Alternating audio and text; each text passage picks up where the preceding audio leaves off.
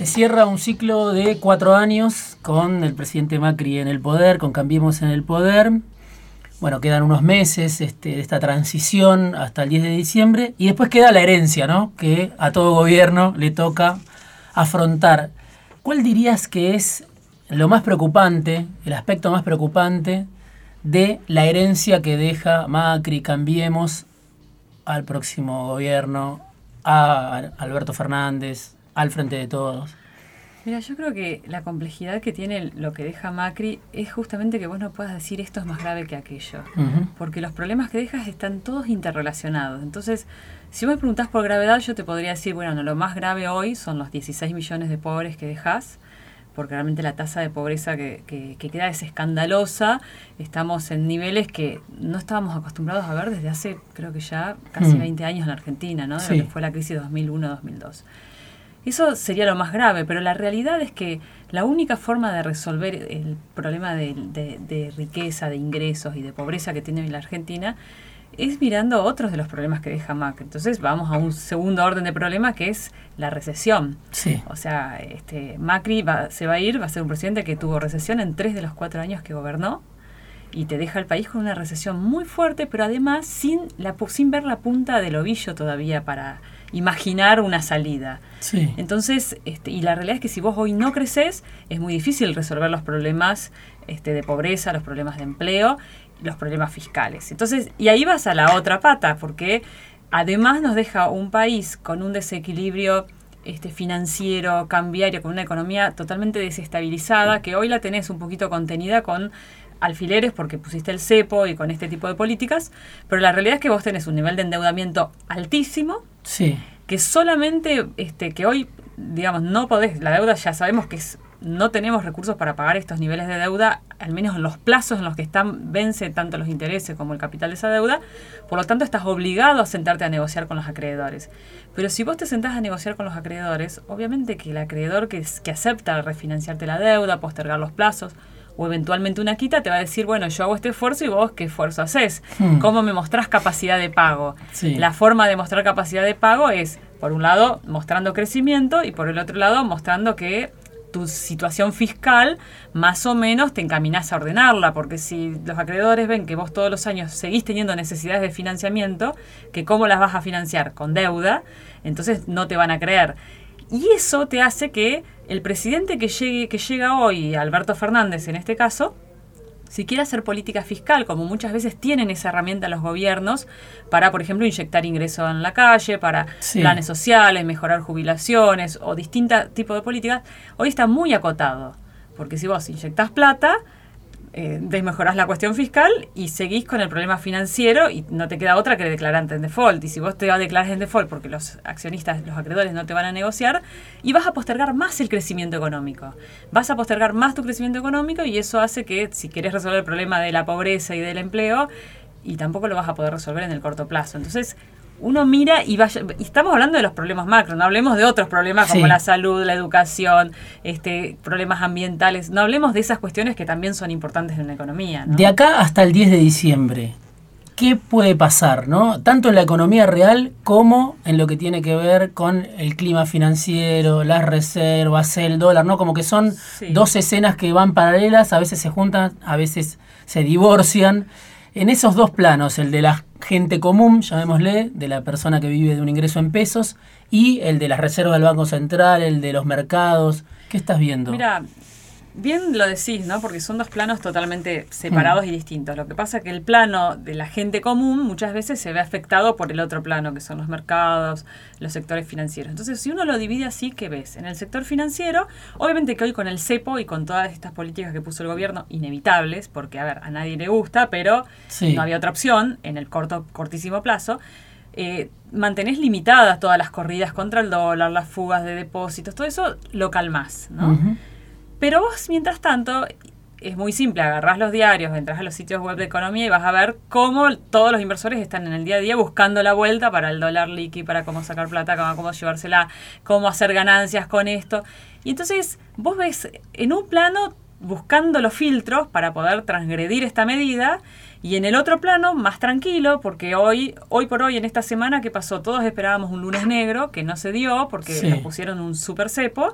Y entonces las empresas vuelven a operar normalmente, el consumidor vuelve a trabajar normalmente, sin la desesperación de la semana pasada por ir a resguardar tus, tus pesos, tus pocos pesos que tenías en dólares. Entonces volvemos a poner la cabeza en el día a día. Entonces este plano se tranquiliza, pero el otro plano no.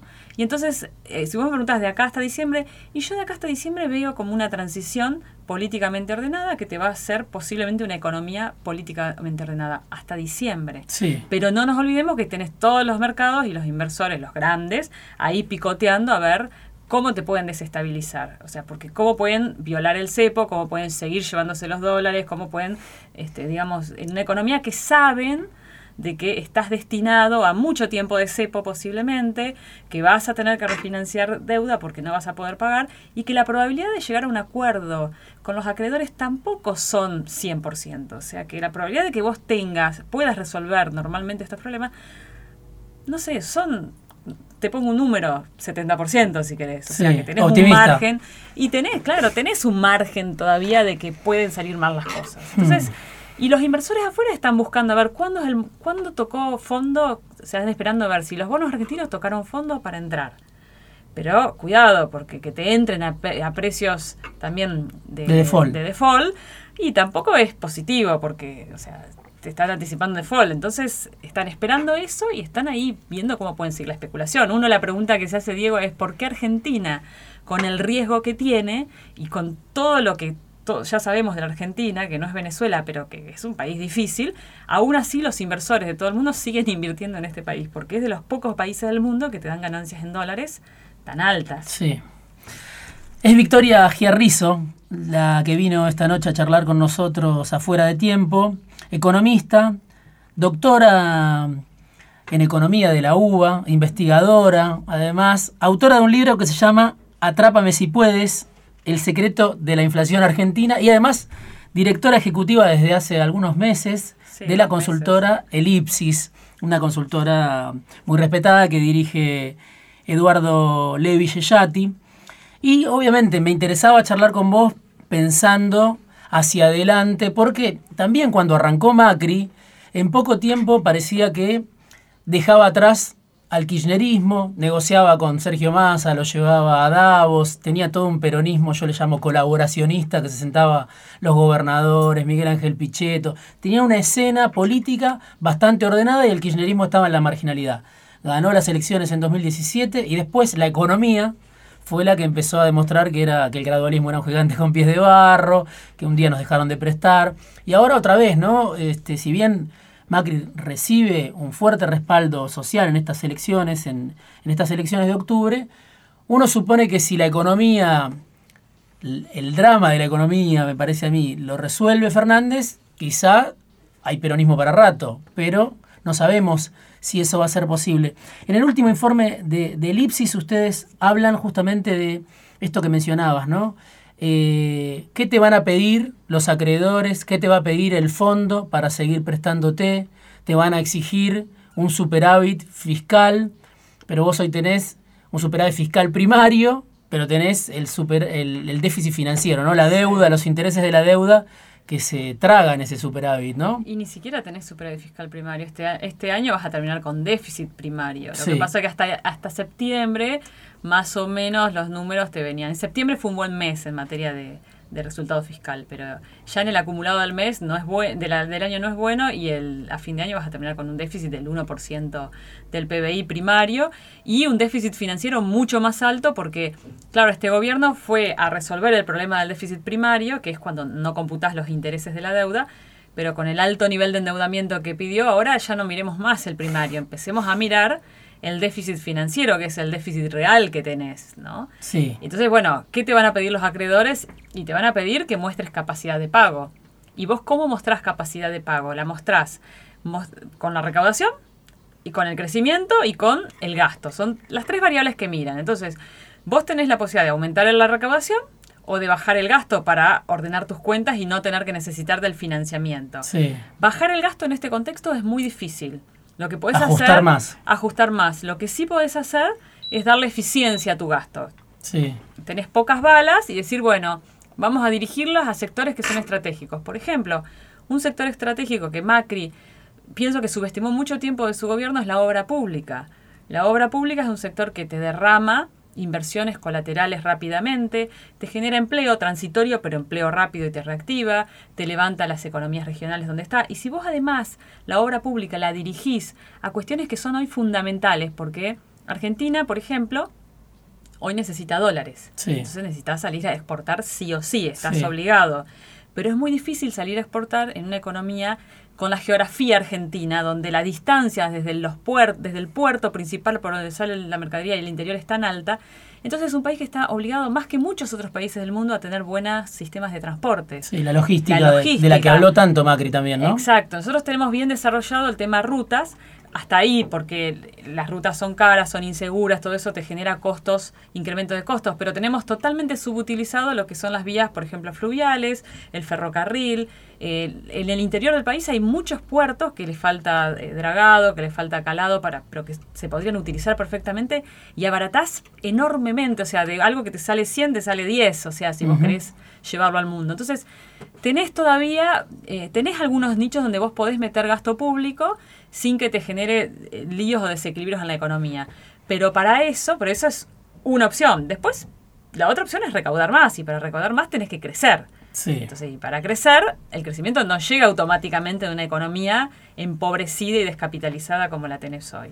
De eso te voy a hablar después de que regresemos del corte, porque Alberto Fernández hizo campaña diciendo hay que encender la economía, parece, parece fácil como consigna, y parece lógico además de que hay que encender la economía. La pregunta es cómo, y también te voy a preguntar si no hay otra alternativa que ajuste o deuda, ¿no? Porque muchos de los críticos de Macri, de los críticos de la ortodoxia, que impugnaron el rumbo de Macri, le dijeron, no se animó a hacer lo que había que hacer, que era más ajuste. Macri dice, bueno, yo tenía que sostener un esquema, un esquema social, tenía que sostener ciertas partidas, bueno, eso se llamó gradualismo, se financió con deuda. Uno ve en el escenario, ajuste, por lo menos estos años se discutió entre el ajuste y la deuda, hay que ver si hay otra alternativa. Vamos a un corte. Dale, y hablamos de eso. Y volvemos con Victoria Giarrizo, la directora ejecutiva de Elipsis, para hablar sobre la economía que deja Macri y la que va a tener que asumir Fernández.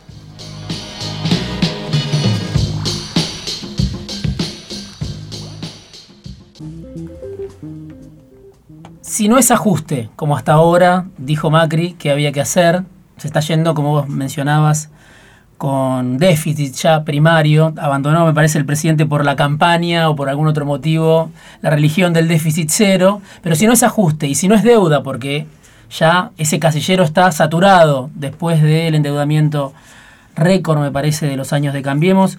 Veía un informe de Daniel Marx que dice son 130 mil millones de dólares a pagar en cuatro años, alrededor de 30 mil, 35 mil por año. ¿Cómo se financia? Es una de las preguntas que se hace Elipsis en uno de sus últimos informes. ¿Cómo se puede financiar eh, Alberto Fernández, el Frente de Todos? ¿Cómo puede hacer para administrar la crisis, para entregar esos paliativos de los que ustedes hablan también, urgentes para algunos sectores? ¿Cómo asume Fernández este cuadro? Yo primero te contesto una pregunta anterior que quedó del bloque anterior, que es, cuando uno habla del ajuste, uno tiene que pensar lo siguiente, que el país no es como una empresa, o sea, porque muchas veces uno dice, bueno, o como una familia, en el sentido de que si vos ajustás mucho la economía, este, lo que te vas y generás pobreza y generás desempleo, después terminás gastando más subsidios en subsidiar la pobreza, subsidiar el desempleo. Y peor, porque esta crisis lo que está generando incluso es que, como la crisis pegó en las grandes empresas, las grandes empresas hoy son las que más te presionan para obtener beneficios porque te dejan no 10 personas en la calle, te dejan 500, te dejan 1000, te dejan 300. Entonces, en muchas ciudades del, interior del país lo que está pasando es que estas grandes empresas, o medianas grandes o grandes, este, piden exenciones impositivas que le dan los municipios para evitar despidos más fuertes, o los famosos repolas, todos los programas de subsidio que este, a nivel nacional estaban destinados inicialmente a pequeñas y medianas empresas en crisis, terminan dirigiéndose a las grandes empresas, porque claro, te levanta el teléfono uno de estos empresarios y le dice al intendente o al gobernador que te deja 500 personas en Santa Fe o donde sea en la calle, automáticamente, obviamente que los recursos van para ese lado. Entonces, terminas gastando en subsidios y en recursos, dilapidando por el ajuste, porque el problema de Argentina es que tiene un gasto que es totalmente ineficiente. Entonces, antes que el ajuste, lo que necesitas es darle eficiencia al gasto público. En el gasto público argentino hay muchos derechos adquiridos de muchos sectores, que ya sea gasto político, cajas chicas, o sea, agujeros negros por todos lados que se van recursos. Y bueno, ese es el primer punto donde hay que ir a cortar. Y el segundo lugar es que antes del ajuste también está la otra forma de obtener recursos y de financiarse, que es por medio de la recaudación y por medio del crecimiento. Cuando nosotros decimos, bueno, queremos recaudar más, generalmente ¿qué te hacen? Te suben las alícuotas y te suben los impuestos.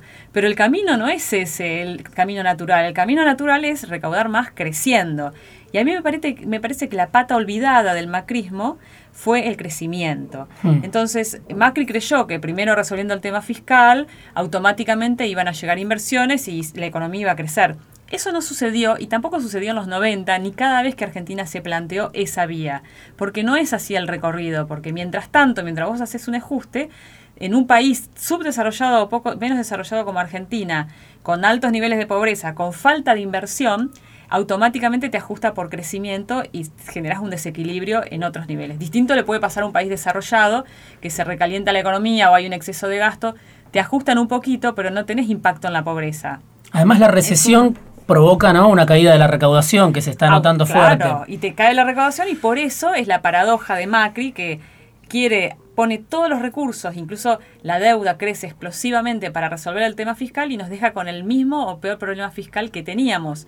Y digo peor porque nos deja además con una deuda altísima sobre la que no solo hay que devolver, sino además pagar intereses. Entonces, cuando vamos ahora a pensar el mejor aprendiz, lo mejor que podemos hacer es haber aprendido algo, porque si por ejemplo Alberto Fernández y su equipo vienen hoy y dicen vamos a resolver primero el problema de la deuda, porque es lo más urgente, porque hay que estabilizar de la economía, se va a volver a equivocar, porque en realidad vos no podés resolver el problema de la deuda sin resolver al mismo tiempo el problema de crecimiento. Pero ahí uno mira la escena y dice, Alberto Fernández está planteando lo que charlábamos recién, ¿no? Encender la economía, está planteando estímulos a la producción. Esta semana lo vimos con Caragosian, un empresario que en su momento apostó a Macri y después se decepcionó.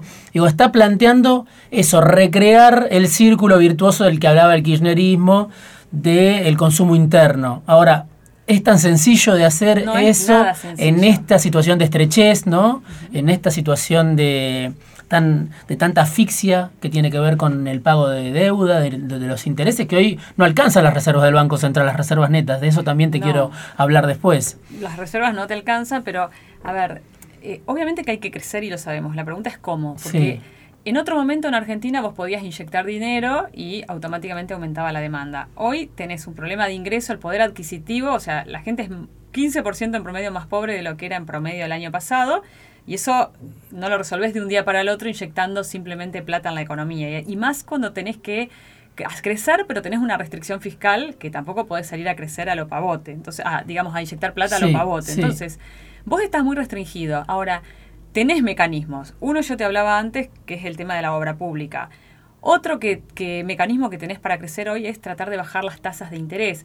Esto que está haciendo hoy el gobierno de bajar la LELIC, de impedirle a los bancos hacer encajes con la LELIC, todo esto me parece que es positivo porque de alguna manera una tasa más baja te derrama tasas más bajas en la economía. Cuando vos tenés, como tenías ahora, las familias financiándose con tarjetas de créditos en ahora 12, en todos estos medios con créditos personales, a costos financieros que en el promedio de los bancos superan el 150% anual, automáticamente ya sabes que hay una transferencia de recursos que se van de las familias al sistema financiero y que no va a consumo, le estás sacando plata al sistema de consumo automáticamente.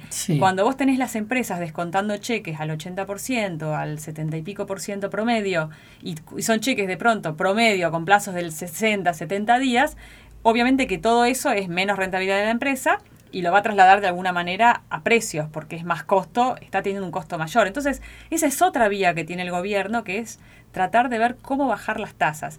Hoy tenés el beneficio de poder hacerlo porque tenés la economía con cepo, porque el gobierno este, antes tenía las tasas altas por el temor a que los pesos, para evitar que los pesos se te vayan a dólares. Hoy los pesos no se te pueden ir a dólares porque lo tenés controlado, siempre que el otro plano que hablábamos hoy, que es el financiero, bueno, no, no se te vayan a ese plano. Por eso, el reducir las tenencias, por ejemplo, cuando el Banco Central emitía las famosas LELIC, que las famosas LEVAC, que estaban en manos de todos, y después emitían miles de millones de pesos de intereses, se los ponía en manos de los sectores, que son los sectores los, los, que son compradores natos de dólares, que no quieren tener pesos, obtienen su renta en pesos hoy porque les conviene, pero se dolarizan automáticamente. Ahora, esa plata que se inyectaba en la economía, porque finalmente era parte de la emisión monetaria, que la ponías en los sectores más crueles porque son los que te van a demandar dólares, si vos inyectás dinero en los sectores sociales de menos recursos, eso no debería ser hoy inflacionario. Primero porque tenés consumo retrasado. Hoy tenés los sectores sociales muchos problemas de desabastecimiento de consumo que lo está subsidiando el Estado con planes sociales, con cajas de alimento, hay este, planes, o sea, aumentó muchísimo lo que es la demanda de cajas de alimento, de planes alimentarios y todo eso es costo fiscal. Entonces, a esa gente se la podés hacer más directo para que le llegue el subsidio de alguna manera directamente. Por otro lado, muchas veces hay temor de que si vos inyectás dinero en consumo va a ser inflacionario. Y en Argentina no necesariamente, porque la inflación que tenés hoy no es de demanda, es inflación más que nada de costos. Entonces, y al revés, vos tenés las empresas trabajando al 60% de su capacidad instalada, o sea que tenés 40% de la capacidad de la empresa hoy paralizada con el costo que eso significa tener una máquina sin usar y seguir manteniendo una estructura como si tuvieras la empresa este, trabajando a full no debería ser inflacionario. Son cifras similares a 2002. Sí. La capacidad ociosa hoy en la industria, lo que la baña en campaña habló de, la, de las lonas sobre las máquinas, también Fernández, ¿no? Tenés hoy la mitad de la industria casi paralizada, en algunos sectores más. En algunos sectores tenés la mitad, el 50%, de hecho tenés sectores que están trabajando al 45% de su capacidad instalada. Entonces, eso te muestra que vos tenés mecanismos hoy, si querés hacer política fiscal, para tratar de reactivar la economía, pero tienen que ser como muy ajustados. O sea, vos tenés, que, tenés tres balas de plata y que son las últimas, y tenés que ver dónde la pones, y tiene que ser en aquellos sectores donde vos aumentás el costo fiscal por un lado, pero lo bajás por otro, porque hoy de alguna manera estás subsidiando a esos sectores. Entonces, tenés esos canales. Lo peor que podemos hacer es un Fernández tirando plata para todo el mundo este, sin, sin ningún criterio, ¿no? Hablemos justamente de la inflación, que es uno de tus temas, ¿no? Atrápame si puedes, el secreto de la inflación argentina. La primera pregunta es por qué Macri no pudo resolver ese problema que decía eh, es la demostración de tu incapacidad para gobernar, se resuelve en cinco minutos. ¿Por qué Macri no pudo? Digo, obviamente que heredó ya una inflación alta y, y, no lo inventó el problema Macri, pero lo potenció, se va con una inflación que es el doble de la que tenía el kirchnerismo en los últimos dos años. ¿Por qué no pudo él resolver ese problema que decía tan fácil de resolver? El principal error de Macri fue el dogmatismo. Ellos mm. creyeron que la inflación era un problema monetario exclusivamente. Entonces creyeron que la iban a resolver desde el Banco Central. Fíjate que cuando vos preguntás quién es el ministro de la producción en Argentina, yo creo que la gente, poca gente debe saber quién es el ministro de la producción en Argentina. O sea, conocen hoy a la CUNSA, en su momento Duhovne, pero el ministro de la producción por mucho tiempo fue Cabrera, que no tenía ningún conocimiento, ni capaz que no sé cuánto conocía de una fábrica o de agro. muy poco. Entonces, este, eh, ahí va el primer tema, o sea que en realidad se creyó que desde el Banco Central se resolvía simplemente restringiendo la emisión monetaria. Hicieron un disparate porque realmente la política monetaria era muy contradictoria, por lo que te decía antes, vos, ¿qué hacías? Decías, bueno, subías la tasa de interés, entonces tenías a los sectores que en vez de salir a producir mismo las empresas, salían a comprar bonos del Banco Central y te pagaban intereses altísimos, eso te aumentaba la demanda de dólares, metías mucha plata, te aumentaba la demanda de dólares y te generaba el primer problema, que es uno de los problemas por los cuales vos tenés inflación, que es el problema de la falta de divisas y lo que te genera el dólar. Y eso tiene varios motivos, porque uno puede decir, bueno, pero ¿por qué? Si tenías en su momento 66 mil millones de dólares de reservas, aún así Tenías, las tasas tan altas también. Eh. Tenías dólares, digamos. Pero Argentina es distinta a muchos países de la región. Primero porque nosotros tenemos una historia con el dólar, que eso no lo anulas de un día al otro. El argentino piensa en dólar, el argentino le teme al peso. Lleva muchos años recomponer la credibilidad. Fíjate que los años de convertibilidad no te alcanzaron porque devaluaste y automáticamente corrimos todo como si... Este, porque, y acá la psicología te lo muestra, te muestra cómo el, no solo queda grabado en la memoria del que vivió las crisis hiperinflacionarias, las corridas contra el dólar, sino que queda grabado como algo más grave todavía en los hijos de quienes lo vivieron. Y eso te, vos preguntale a cualquier hijo que haya vivido las crisis Sí. y tiene recuerdos que son más traumáticos de los mismos recuerdos de los padres. Eso hace que te lleva generaciones traspasar esa cultura. Por otro lado, Argentina es un país muy exigente en consumo. A nosotros, los argentinos, porque tenemos un gran capital humano, porque estamos conectados, porque hay muchas cosas que se hacen bien y se han ido haciendo bien, y hay derechos que se preservan. La educación pública te da acceso de toda la población a, este, a, cierto, a, a conocer cuáles son las últimas tecnologías. Entonces, vos ves que hasta incluso en los sectores en- de muy, muy bajos ingresos quieren tener el celular de última Sí. tecnología, pero todo eso te obliga también a que somos muy dependientes de la importación, Sí. porque Argentina no produce la calidad que demanda. Entonces es muy dependiente. Es un consumo que provoca fuga de divisas de y alguna es un manera. consumo que vos necesitas constantemente salir a este, importar. Y además somos grandes consumistas, o sea, consumimos y consumimos bien. Sí. Tenemos industrias, este, por ejemplo, Chile no tiene industria, entonces Argentina sí, la, pero la industria nuestra depende de muchos insumos importados. Todo eso te hace ser demandante de dólares y que si vos mirás en la Argentina, la mayor parte de los sectores industriales dependen de algún insumo importado para producir. ¿Qué significa eso? Que cuando el dólar te aumenta, automáticamente te aumentan los precios. Entonces ahí ya tenés un primer canal, que es por el donde vos necesitas y estás obligado a generar dólares en tu economía, mucho más que otras economías. A veces los economistas discuten cuál es el nivel óptimo de reservas que tiene que tener un país. No sé o sea, depende del modelo Sí. econométrico que usás, llegás a un resultado a otro. Lo que sí te puedo decir que en Argentina es mucho, tiene que ser mucho más alto de lo que te indica la norma del mundo por nuestra cultura, por nuestras costumbres y por la estructura que tiene la economía argentina. Entonces, cuando Argentina sube el tipo de cambio, te sube el dólar automáticamente porque te aumentan todos los insumos importados, todos los, además los consumos directamente importados, y además porque automáticamente el empresario se cubre, toma coberturas. Este, Tengo varias tiene- cosas para preguntarte sobre eso. Por un lado, entre las pocas definiciones que tenemos, me parece, de Fernández sobre la economía que viene, de su equipo, una de las definiciones es, viene un país de dólar alto, no se va a atrasar más para ganar elecciones, no sé, viene con esa promesa Fernández de un dólar alto, competitivo. Sí.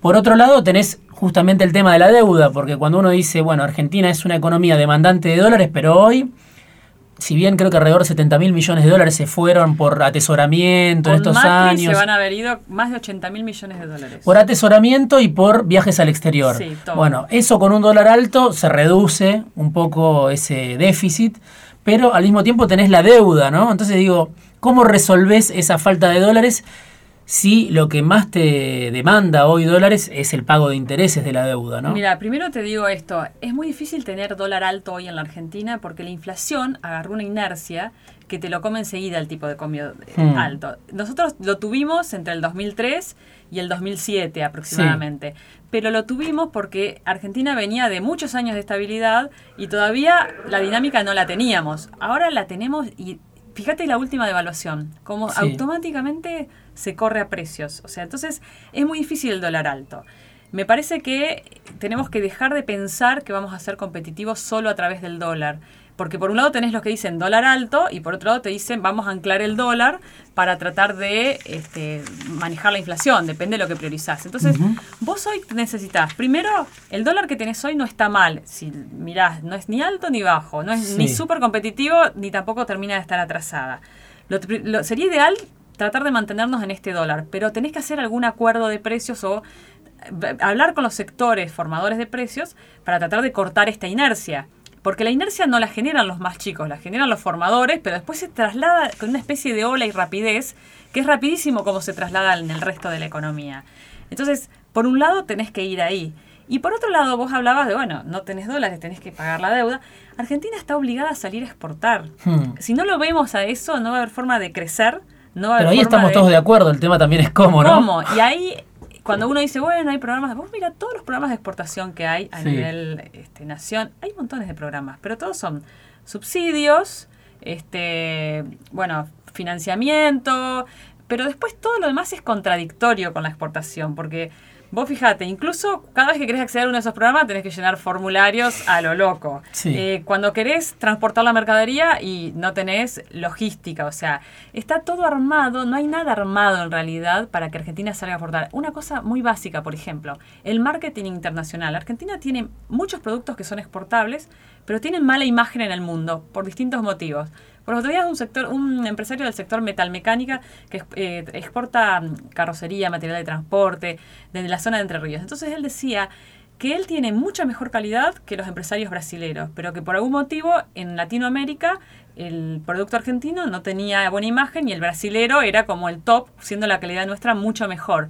Y eso pasa en muchos sectores argentinos por distintos motivos, porque por ejemplo estas crisis muchas veces te han obligado a cortar exportaciones por no poder financiarte o distintas cosas. Entonces, una política fundamental es salir a generar, abrir mercados con marketing internacional, con folletería, con presencia en las ferias, algo que sí lo estamos teniendo y eso es algo positivo en el sector de software. El sector de software, al contrario, Argentina tiene buena imagen, entonces es un sector que está pudiendo exportar, que nos contratan. Entonces, me parece que cuando uno pregunta el cómo, hay que eh, investigar mucho más cómo es la mentalidad del empresario y es empezar a generar, no tenés que salir, productos exportables tenemos, lo que no tenemos son exportadores. La pregunta es cómo los generás. Y nosotros, por ejemplo, eh, hace dos semanas hicimos una especie de focus group entre potenciales exportadores en una ciudad del interior porque estamos tratando de ver cómo, cómo generamos cultura exportadora. Y una cosa que salía común todos, que decían que si alguna vez exportaron, cuando el mercado interno eh, recuperaba, ellos automáticamente priorizaban el mercado interno, porque es más simple, más barato. Entonces, otra persona, habíamos mezclado ahí eh, gente que quería exportar y nunca exportó, gente que había exportado y no exporta, y gente que exporta. Y entonces los exportadores decían, bueno, eso le hace mal al país porque después, cuando vos le cortás a otro país destino, después no puede entrar ninguna empresa del país. Te cierran la puerta y no entras más. Es el, el, cortoplacismo, ¿no? Que muchas veces está en distintas esferas de la política, de la economía. Exacto, pero esto, Diego, es la micro microeconomía que si no la empezamos a atender y a entender, con lo macro no vamos a resolver los problemas. Quiero mencionar el último informe, uno de los últimos informes de la consultora Elipsis. Tiene un apartado que se llama Grandes empresas, grandes despidos, octubre crítico.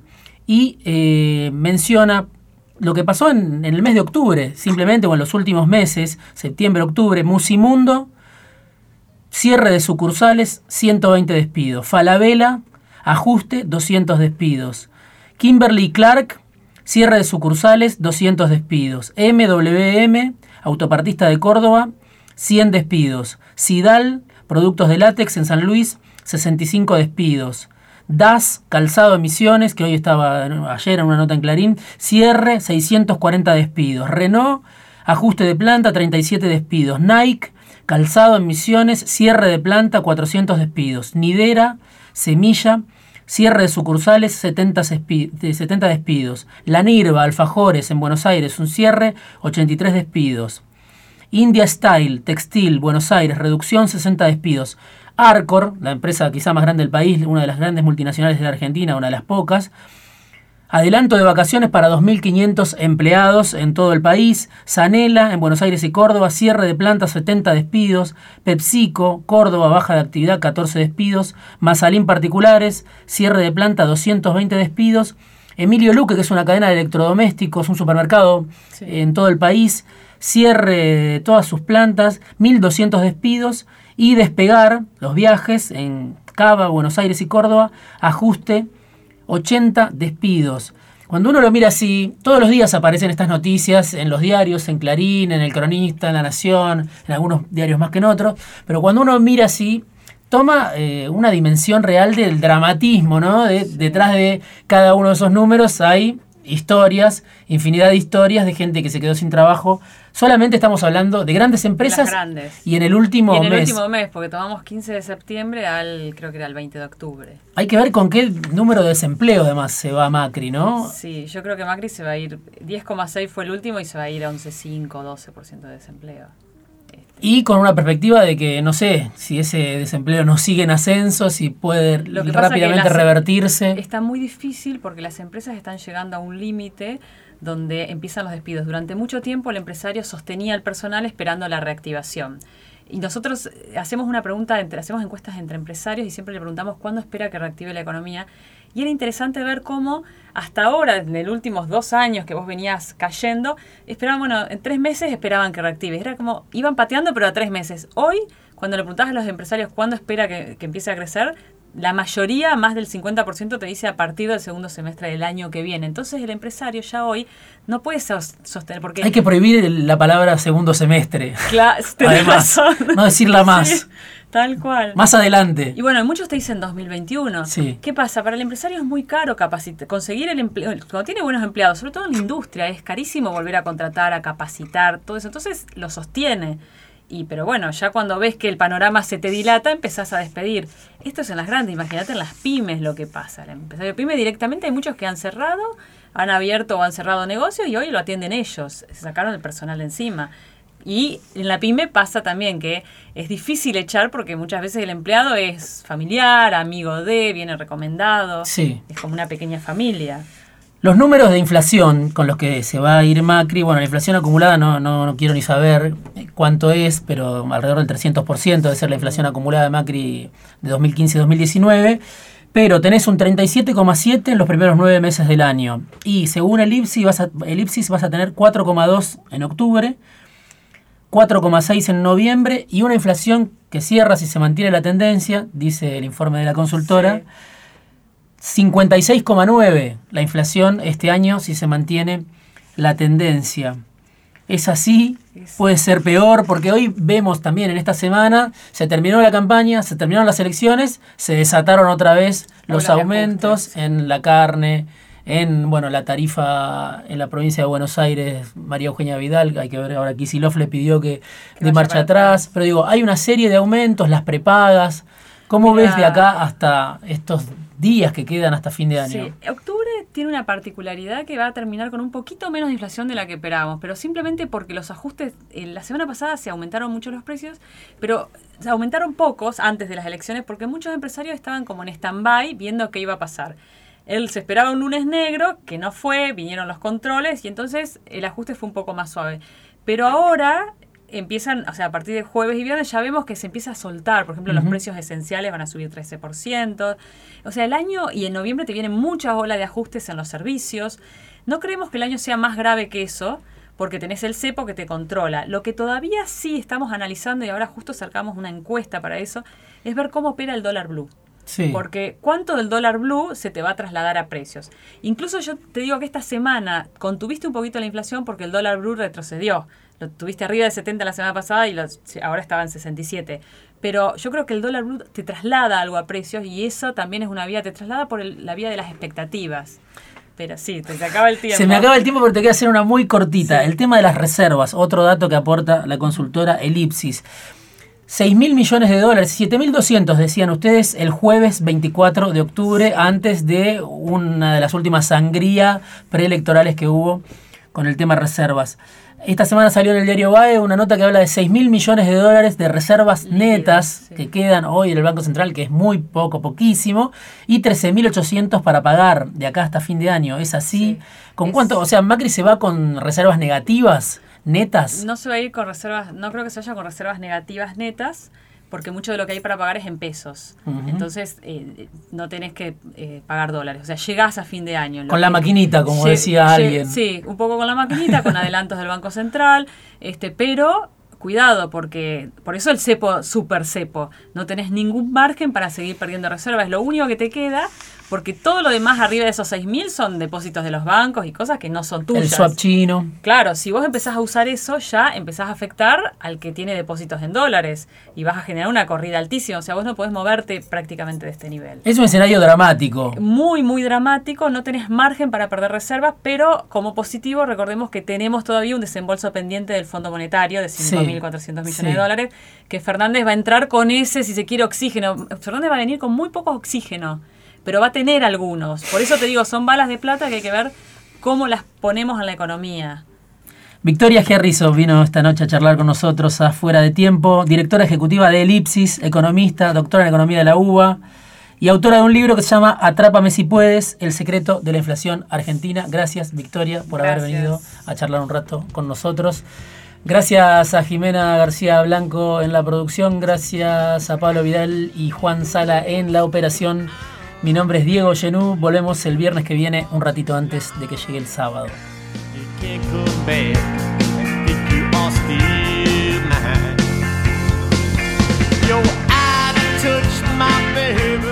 Hasta aquí, fuera de tiempo. Los esperamos el próximo viernes a las 23.